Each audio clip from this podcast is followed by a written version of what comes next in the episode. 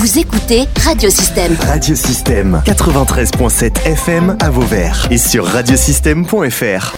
Radiosystème. Interview. Bruno Antoine Paul est avec nous après euh, quelques interviews qu'on a pu faire au cours du Salon du Livre de Bouillargues euh, les années précédentes. Euh, Bruno Antoine Paul, euh, ben, peut-être les personnes ont oublié un peu votre parcours. Est-ce que vous pouvez vous présenter auprès des auditeurs? Oui, bah, moi j'écris depuis l'âge de 13 ans le premier poème, fait trois recueils de poèmes. Je suis en train de faire le quatrième et je viens de terminer mes deux derniers romans, dont Le violon de la passion et La suite de Cendres et d'amour. Alors vous êtes d'où euh, Vous êtes plutôt de, vous êtes parisien? Mais oui, je suis né à Paris. Hein, euh, et j'ai épousé une Nîmoise. Je suis à Nîmes depuis, depuis euh, 1900. 71. 60, non, 71, j'étais à Lyon pendant 15 ans et ensuite, en 2004, je suis venu à Nîmes. Et euh, alors, vos romans, en règle générale, euh, vous en faites. Euh, ah ben, vous, vous, êtes assez prolifique, vous en faites pas mal de romans.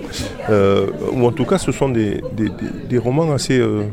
comment on, dit, on pourrait dire renseignés oui. hein, où effectivement vous mettez beaucoup de, de détails dans les époques, etc., dans les, dans, dans les descriptions, etc. Euh, co- comment vous, vous organisez tout ça, alors, votre, votre écriture? Alors, le roman, je me suis mis très tard, en 2004. Je suis avant tout un poète. Mais le roman, ça prend beaucoup de temps, vous le savez. Et si on fait un roman et qu'on écrit au présent, c'est encore pire. Parce que vous êtes obligé de, de respecter l'unité de temps, de lieu d'action. Donc ça en finit plus. C'est la raison pour laquelle, dans l'histoire des loups, où il y a quatre romans, et qui sont d'ailleurs illustrés, ça m'a pris quand même sept ans, la plaisanterie. Et il faut rechercher le vrai dans, dans l'histoire, hein, qui est une histoire vraie au départ. Euh, les loups, c'était passionnant, mais j'ai changé d'épaule et je me suis mis au roman avec l'amour, l'amour impossible. Et précisément, c'est le cas du violon de la passion. Alors qu'est-ce qui se passe dans le violon de la passion, euh, Bruno Antoine Paul? Euh, ça, se passe à quelle époque? Alors ça démarre en mai 38, au bord de l'Elbe, à Dresde. Et là, il y a une jeune femme qui s'appelle Esther, qui passe son concours de violon. Elle réussit. Et elle va fêter ça avec ses amis et ses professeurs au bord de l'Elbe. Et là, évidemment, comme elle est compositrice, violoniste, mais elle a appris le piano d'abord. Donc elle a un talent fou. Et elle commence à jouer sa première composition qui s'appelle Passion. Et c'est fantastique parce que tout le monde écoute. Il n'y a plus un bruit, on écoute ce qu'elle joue. Et à côté d'elle, il y a un petit groupe de musiciens qui vont jouer le soir même un concert. Évidemment qu'il la félicite.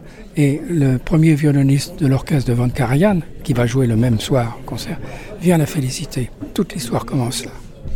Histoire d'amour, un déchirement. euh, Qu'est-ce qui se passe Oui, Tu- seulement. Alors peut-être on va pas tout dévoiler, bien évidemment. Oui, mais c'est pas seulement une histoire d'amour, c'est une histoire de, euh, où le violon est le principal interlocuteur. Sur deux êtres qui se seraient jamais rencontrés, peut-être Absolument, tout à fait. C'est le hasard qui fait les choses. Et elle va être embauchée immédiatement par l'orchestre de Von Karajan, qui joue ce soir-là au concert. Et lui va justement les inviter, inviter sa mère, les professeurs et elle, à ce concert.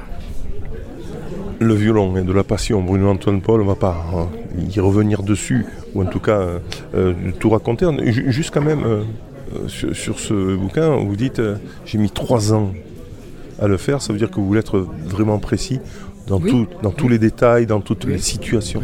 Oui, oui, ça va même jusqu'au camp à la fin, mais on, visite, on est dans toute toute l'Europe et on voyage avec l'orchestre, avec eux, partout. Ce qui est intéressant là, c'est que précisément on, on apprend à connaître la vision de deux êtres différents qui s'aiment grâce à la musique et qui, sont, qui se rencontrent d'ailleurs grâce à la musique, mais qui sont sauvés grâce à la musique. Puisque c'est les nazis, vous savez qu'ils aimaient les gens talentueux, notamment dans la musique, et c'est le cas présent. Et on peut écouter les musiques qui sont jouées avec à la lecture de livres. Comment euh, vous inspirez euh, euh, co- Comment vient, vient l'idée là de, de faire ce roman quand vous faites un roman? Vous dites vous en faites pas finalement autant que ça, euh, mais par contre c'est un bon.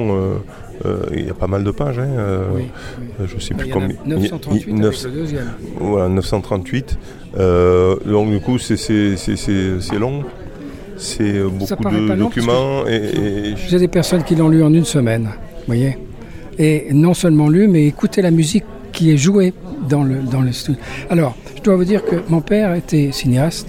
J'ai écrit ça comme un film, sauf qu'il a fallu faire le roman derrière. Donc ça a été très travaillé dans ce sens.